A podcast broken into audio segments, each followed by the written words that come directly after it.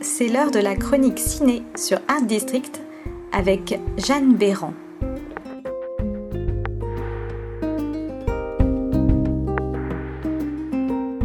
Bonjour à tous Pour bien finir le mois de juin et pour fêter le début des vacances, retour en enfance avec le film Bécassine, écrit et réalisé par Bruno Podalides. Pour cela, le réalisateur s'est entouré de ses acolytes habituels, mais aussi de nouveaux arrivants. Denis Podalides, bien sûr, Michel Villermoz, mais aussi Karine Viard, Josiane Balasco ou encore Emeline Bayard, à qui revient le rôle de Bécassine.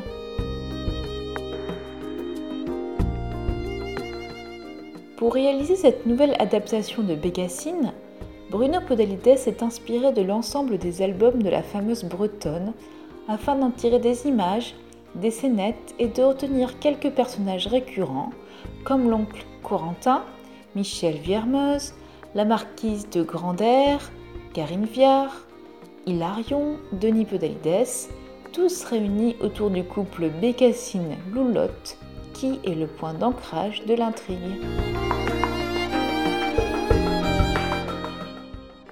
Dans cette nouvelle aventure, on découvre Bécassine, enfant, qui vit avec ses parents, ronfleur et étourdi, mais aussi avec son gentil oncle, amateur de chasse et de nature, toujours là pour l'aider et pour la réconforter.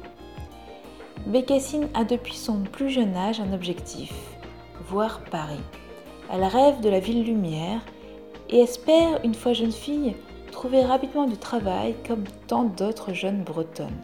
Bien déterminée à réaliser ce projet, un jour elle prend enfin la route et suit les panneaux qui lui indiquent la direction de Paris. Mais c'était sans compter sur une rencontre inattendue. Après seulement quelques kilomètres de marche, elle tombe nez à nez avec la marquise de Grand-Air et Hilarion dans leur belle voiture jaune, hélas tombée en panne. Ces derniers tentent tant bien que mal de calmer la petite Loulotte, une orpheline qu'ils ont récemment recueillie. Bécassine tombe alors sous le charme de Loulotte, parvient à la calmer en quelques minutes tout en réparant la voiture. Face à son ingéniosité et à ses talents, elle est immédiatement embauchée au château en tant que nourrice de Loulotte. Une nouvelle vie commence alors pour Bécassine, loin des lumières de Paris, mais tout de même avec l'électricité et l'eau courante, et surtout avec Loulotte, à qui Bécassine donnera tout son amour. Avec ce film, on découvre le quotidien de Bécassine, entre ses inventions loufoques, mais ingénieuses, ou encore ses amitiés avec les autres membres du personnel de la marquise. Mais l'arrivée d'un nouveau personnage, le marionnettiste Rastaqueros, interprété par Bruno Podalides délicieusement burlesque, va bouleverser l'existence tranquille du château. On s'attache avec plaisir à toute cette galerie de personnages. Il ressort de ce film beaucoup de douceur et de poésie.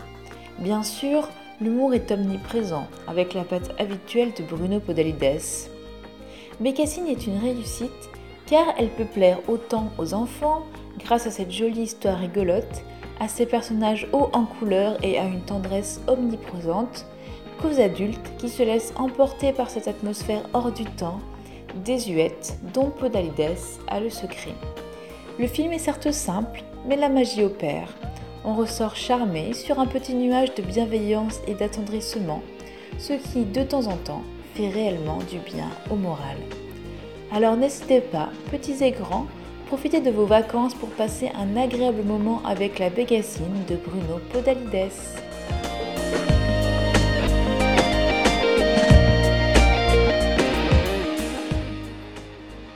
C'était la chronique ciné sur Art District avec Jeanne Béran, une chronique que vous pouvez retrouver à 9h et 15h les mercredis et vendredis.